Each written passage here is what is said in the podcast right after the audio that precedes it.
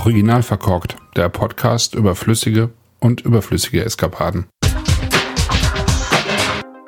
Herzlich willkommen zum Wein am Sonntag, den 29. Januar 2023. Die Zeit rast und der Januar ist schon fast wieder vorbei. Ich habe heute den Fauxpas begangen, einen Wein aus dem Keller zu holen, bei dem ich nicht vorher geschaut habe, ob es ihn aktuell, wie es hier ja allgemein üblich ist, irgendwie auch käuflich zu erwerben gibt. Tatsächlich ist er es nicht und ähm, deswegen mehr Culpa. Ich werde euch jetzt ein bisschen was vorschwärmen und ihr dürft dann irgendwie auf den nächsten Jahrgang warten. Die Rede ist vom Chardonnay en Quatre Vies, der Domaine des Mains Blanches. Das ist ein äh, Côte de Jura 2019. Ich hatte irgendwie abgespeichert, dass es die Weine der Domaine des Mains Blanches von Pauline und Géraud Froment noch eher geben würde als viele der gehypten Nachbarn. Aber die Zeiten sind wohl vorbei und äh, für die beiden freut mich das, weil ich finde, dass sie sehr schöne Weine machen, die so für mich neben Labé und Bourron-Foss zu meinen Lieblingen gehören und ähm, ja auch am ehesten bei mir im Keller zu finden sind. Wir reden vom Jura, also jenem Landstrich zwischen Burgund und Schweiz, der zu den bedeutendsten in Frankreich gehört, nur dass das lange Zeit niemand wahrgenommen hat weil das Ganze so mit dem Jura auch was Tragisches hat, ähm, weingeschichtlich gesehen. Die Weine waren, ich zitiere das mal aus dem Artikel, den ich mal geschrieben habe, so ein bisschen. Die Weine waren äußerst beliebt bis ins 19. Jahrhundert. Äh, Jura war reich, der Jura, weil es dort vor allen Dingen Salz gab. Das hat den Leuten noch mehr äh, eingebracht als der Wein. Also das weiße Gold des Mittelalters. Und äh, das Gebiet ist ja die Franche-Comté und wurde lange beherrscht von burgundischen Adelsfamilien. Und die schätzten die dortigen Weine genauso wie ähm, die Weine aus dem Burgund. Aber auch Päpste und Könige, die äh, sich Weine aus dem Jura heranschaffen ließen. Und äh, bis ins 19. Jahrhundert hinein wuchs der Weinbau im Jura auf geschätzt 20.000 Hektar. Das ist zehnmal so viel wie heute. Also heute gibt es etwa 2000 Hektar und dann geschah aber der Zusammenbruch, der verschiedene Ursachen hatte, wie in vielen anderen Weinbaugebieten auch, die von so einem Peak irgendwie wieder runterrattern. Das eine hat mit der Technisierung zu tun im 19. Jahrhundert, mit dem Bau der ersten Eisenbahnlinie vom Süden Frankreichs äh, nach Paris. Von dort aus kamen dann äh, in viel größeren Mengen und viel günstiger Weine aus dem Languedoc und Roussillon in die Hauptstadt und äh, die waren auch kräftiger und alkoholstärker und voller, also gerade die Rotweine auch, als die aus dem Jura und das fanden viele eben attraktiver. Also im Jura gibt's ja vor allen Dingen eher leichtere, hellere ähm, Rotweine, vor allen Dingen ja aus ähm, Pulsar zum Beispiel, aber auch die Spätburgunder sind tendenziell vielleicht ein bisschen rotfarbener, wenn es die überhaupt in der Ecke so in dem Maße gab. Dann kam natürlich 1852 der flächendeckende Befall mit ähm, Miltau, 1879 die Rebläuse, 1884 Peronospora, also einmal echter, einmal falscher Mehltau, 1886 die Schwarzfäule und 1892 war der gesamte Jura von Rebläusen befallen. Und während im übrigen Frankreich eben die Weinbauflächen nach der Reblausplage um rund 23 Prozent zurückgingen insgesamt, waren es im Jura 62 Prozent. Und dann kam eben Weltkrieg, Wirtschaftskrise, noch ein Weltkrieg. Und dann waren eben tatsächlich nur noch ein paar Hektar übrig. Und das äh, Fatale daran ist, dass es nicht nur den Winzern natürlich äh, schlecht ging oder den Weinbaufamilien auch ähm, schlechter ging als, als vorher. Es sind auch sehr viele Rebsorten ausgestorben. Ähm, der Jura ist ja der Hort des äh, Savagnin, also wahrscheinlich ähm, die Entstehungsregion des Savagnin. Also des Traminas, einer der Leitrebsorten in Frankreich, ja, in Europa eigentlich, zusammen mit dem Gouet Blanc und dem Pinot aus dem Weißen Heunisch und äh, dem Spätburgunder oder Burgunder. Und äh, daneben gab es halt sehr, sehr viele andere Rebsorten im Jura, die tatsächlich verschwunden sind. Und ähm, so, so manche werden in kleinen Mengen wieder gezüchtet. Also man hat irgendwo dann doch im Laufe der letzten Jahrzehnte wieder ähm, auch den einen oder anderen Stock gefunden, aber insgesamt geht man schon davon aus, dass ähm, ein großer Teil der ähm, früher üblichen Jura-Rebsorten einfach ähm, tatsächlich in dieser Zeit verschwunden sind.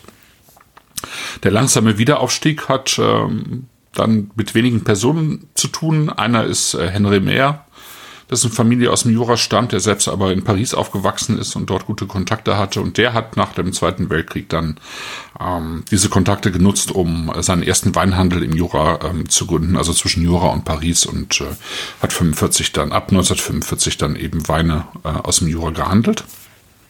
Hat dann selber auch ähm, so äh, von 45 Hektar Rebflächen im Prinzip ähm, die ersten Weine in Paris angeboten, unter anderem eben den Vengeon, also den bekanntesten Wein des Jura, ähm, ja, also diesen oxidativ ausgebauten Wein. Der Mann war ein Marketinggenie, der hat ähm, eben diesen, diesen Vengeon äh, wirklich äh, wieder hochfähig gemacht, in die Pariser Restaurants gebracht. Äh, geholfen hat natürlich, dass, ähm, dass es im Jura eben auch äh, zum einen den passenden Käse eigentlich gibt zu diesen Weinen, aber eben auch äh, verschiedene Rezepte, die ähm, man mit diesen Weinen sehr gut verbinden kann. Und ähm, da spielt dann auch André Genet eine Rolle. Ähm, mit äh, Jean-Paul Genet, die in äh, Abois eben eine Sterneküche etabliert haben und sehr viele Leute dann auch ins Jura gelockt haben. Unter den Winzern war es Pierre Auvernois zum Beispiel, ähm, John Mackle, wahrscheinlich die beiden wichtigsten äh, Winzer, ähm, die so für den Wiederaufstieg des Jura verantwortlich sind und eben gerade Pierre Auvernois dann auch einer der Begründer der sogenannten Naturweinszene ist, also äh, jener Winzer, die möglichst wenig in den Entstehungsprozess der Weine eingreifen. Ja, und wenn wir jetzt hier zur Domäne Marne Blanche kommen, dann kommen wir zu Pauline und äh, Géraud Formont. Die haben klassisch Önologie studiert in Gendrin und äh, sich 2006 äh, dazu entschlossen, die kommen beide aus der Franche-Comté, also beide aus der Ecke, mit 25 äh, zusammen eben ihre eigene Domain zu gründen, mit 10 Hektar, die sie übernehmen konnten, äh, im äh, Sud-Revermont und ähm, haben dort eben tatsächlich äh, Weinberge übernehmen können, die teilweise über 100 Jahre alt sind, also wirklich auch äh, noch ja von von denen, die übrig geblieben sind damals. Und ähm, Sud-Revermont heißt, dass äh, im Wesentlichen die Reben eben in äh, weißem Kalkmergel wurzeln, also im Marne Blanche tatsächlich. Äh, dazu kommen noch ein paar andere Parzellen mit ähm, eisenhaltigen Mergel, mit äh, fossilienreichen Böden. Aber im Wesentlichen sind es eben diese Marne Blanche, die dem Weingut auch den Namen geben.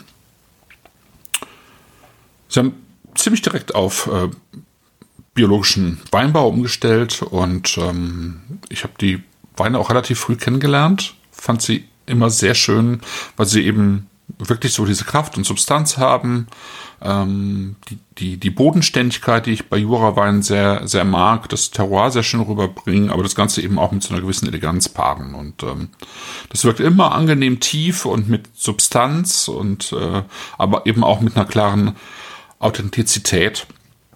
Und äh, ich äh, zitiere mal die Revue de Vin France, die das sehr schön zusammenfasst. Die schreibt nämlich äh, zum aktuellen Jahrgang, den sie verkostet haben, Zitat, wie im letzten Jahr lässt uns die Querschnittsverkostung des Sortiments überwältigt sein von so viel Meisterschaft, Charme und fast schon Leichtigkeit in den Weinen. Und das finde ich sehr schön, weil diese Leichtigkeit ist eben ähm, so dieses Spielerische, was die Weine haben. Also die haben, wie gesagt, die haben Kraft, die haben Substanz. Hier der Chardonnay hat auch 13,5 Volumenprozent, also ähm, da steckt auch was dahinter, aber trotzdem wirkt es spielerisch und, und äh, hell und frisch, obwohl eben im, im Unterbau ähm, viel vorhanden ist, ja. Und ähm, wenn ich mir den nochmal nachschenke, weil ich natürlich schon mal probiert habe, dann ähm, hat man in der Nase schon äh, sehr viel von von dieser Substanz, ähm, die eben auch sehr viel mit einem mit langen Hefelager zu tun hat. Also hier ist mit Sicherheit mit äh, äh der Chardonnay ähm, auf, auf dem vollen Trub ausgebaut worden, ähm, im, im Fass im Holzfass, aber eben im gebrauchten Holzfass. Man hat hier jetzt äh, nicht direkt ähm, Holz in der Nase, aber ich finde, was man eben in der Nase hat, ist so ähm, grüne Ananas, getrocknete Ananas, ähm, grüne, gelbe Zitrusfrüchte,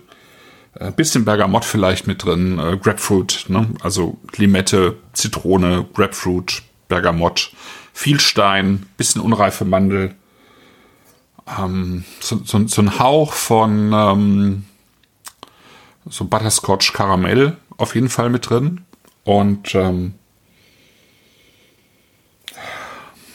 so ein Hauch von Ingwer auch mit drin und eben auch dieser, dieser typische Jura-Hauch ähm, mit, mit, mit so einer gewissen Oxidation, die eben auch mit dabei ist und die für mich auch dazu gehört.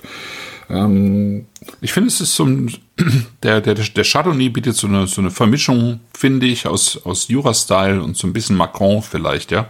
Ähm, frisch und ähm, saftig und ähm, äh, aber eben auch mit Substanz und Fülle.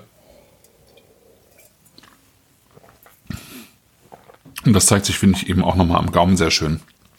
Es ist, also ich habe ja gesagt, ich schwärme was vor. Es ist wirklich total schön, weil es was den Gaumen auskleidet. Das hat wirklich viel ähm, Substanz, die, äh, die man da hat. Also hier spielt auch das Holz ein kleines bisschen mehr eine Rolle, wenn auch dezent und ähm, diese Karamellnoten eben auch, ähm, wobei der Wein eben komplett trocken ist.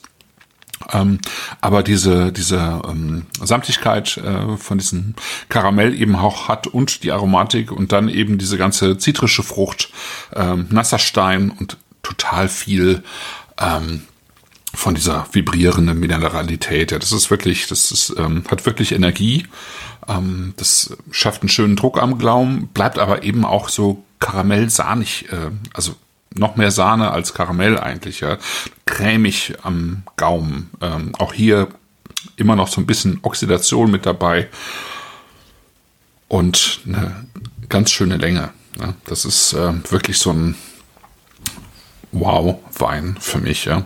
Weil er eben diese Fülle hat, wie ich sie auch teilweise aus dem Macron kenne, von den guten Winzern. Die Fülle hat, die aber eben gekontert wird durch die ganz klare Säurestruktur, das ist wirklich messerscharf, durch die Mineralität, die eben auch Kühle reinbringt, Stein, zitrische Frucht, aber dann eben auch ähm, immer wieder changierend mit der warmen Frucht mit dazu und diesem äh, dieser cremigen ähm, Textur, die der Wein eben bietet. Das ist mein Wein am Sonntag. Wie immer hoffe ich, dass ihr auch einen guten Wein im Glas habt und ähm, bis dann.